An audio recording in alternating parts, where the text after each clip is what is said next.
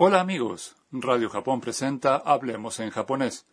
Con ustedes Eduardo López Herrero y Marta Salgado. Los invitamos a disfrutar aprendiendo japonés con nosotros. Hoy estudiaremos la lección 24. La frase clave es No los usen. El personaje principal de nuestra historia es Anna, una estudiante tailandesa en Tokio. Hoy asiste a la clase de japonés del profesor Suzuki. Vamos a escuchar el diálogo de la lección 24. La frase clave es 使わないでください。 No los usen.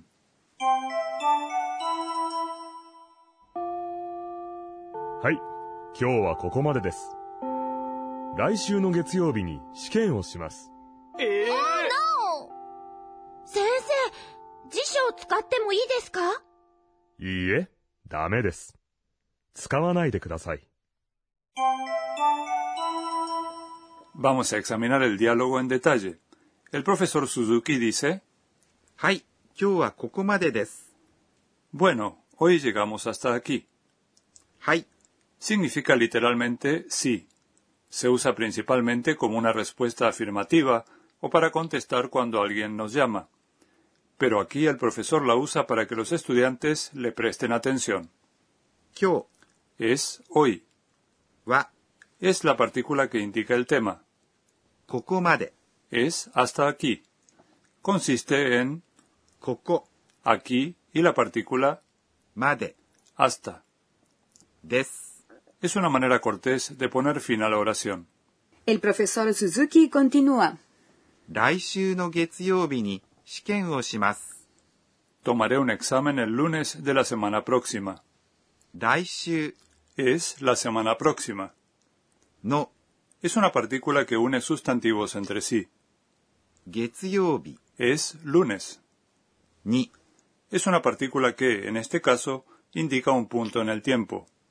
来週の月曜日に Significa el lunes de la semana próxima. 試験 Es examen. o es una partícula que indica el objeto de la acción.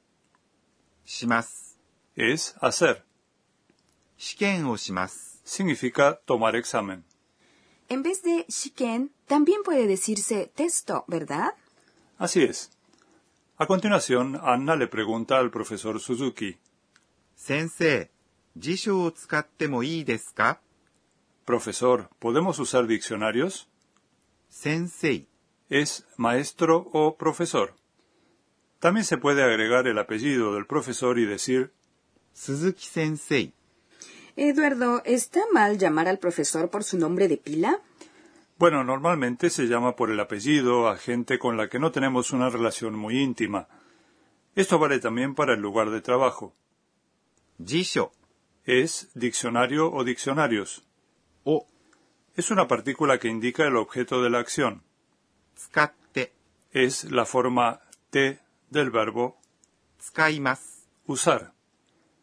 Combinando la forma T de un verbo con もういいですか se puede pedir permiso para hacer algo.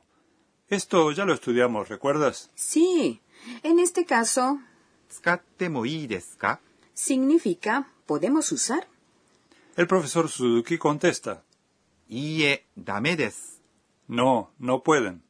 いいえ、 Es no. ダメ、 Es no se puede. Esta expresión se usa para indicar a alguien que no tiene permiso para hacer algo. です。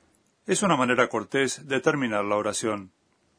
Dame es una expresión informal que se usa dirigida a amigos o subordinados. No debe usarse, por ejemplo, ante un profesor o un superior en el trabajo. El profesor Suzuki continúa. 使わないでください。 No los usen. Esta es la frase clave de hoy. 使わない、 Es no usar. Es la versión informal de 使いません。 que es la forma negativa de 使います。 usar. Tsukawanai termina en nai, de modo que es la forma nai del verbo, ¿no es así? En efecto, al agregar でください。 a la forma nai de un verbo, estamos diciendo a alguien que no haga algo. Por eso, tsukawanai de kudasai significa no los usen. Vamos a practicar esta frase repitiendo después de la grabación. Tsukawanai de kudasai.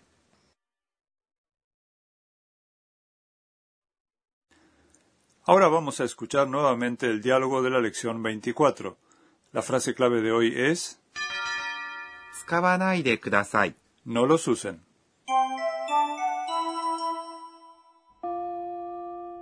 はい、今日はここまでです。来週の月曜日に試験をします。先生、辞書を使ってもいいですかいいえ、ダメです。使わないでください。Es hora de la sección Enséñenos, profesora. Akane Tokunaga, supervisora del programa, nos transmite en cada entrega un punto clave para el aprendizaje del japonés.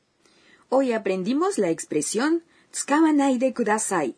No los usen. Yo quisiera saber mejor cómo indicarle a alguien que no haga algo. Preguntémoselo a la profesora. He aquí su respuesta. Para decirle a alguien que no puede hacer algo, se combina la forma nai del verbo con de kudasai, diciendo nai de kudasai, no lo hagas. Por ejemplo, probemos a decir no vayas. La forma nai del verbo 行きます。 ir es, 行かない。 le agregamos de kudasai y decimos 行かないでください。 no vayas. También existen expresiones para decirle a la gente que no haga algo de manera más firme.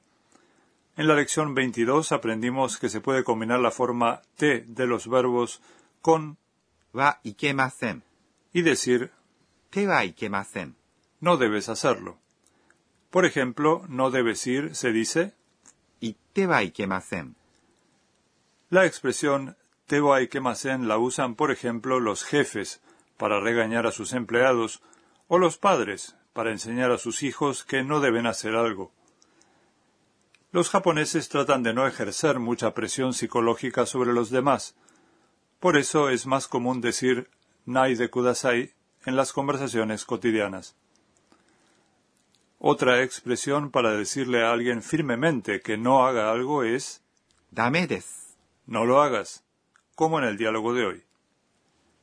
Hay una manera ingeniosa para rechazar una oferta sin herir los sentimientos de la otra persona. Consiste en decir Eso es un poco hasta aquí la sección Enséñenos, profesora.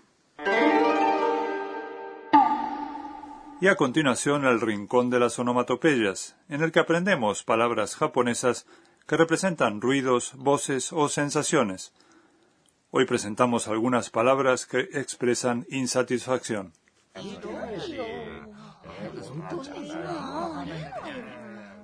Se dice。para describir a gente quejándose airadamente por algo. Mmm, bubu. Eso suena interesante. Ahora veremos otra palabra que expresa insatisfacción. Alguien está mascullando su insatisfacción en voz baja. Esto se representa con la onomatopeya.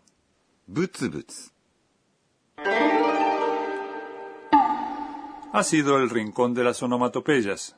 Hoy aprendimos las expresiones bubu y butsubutsu.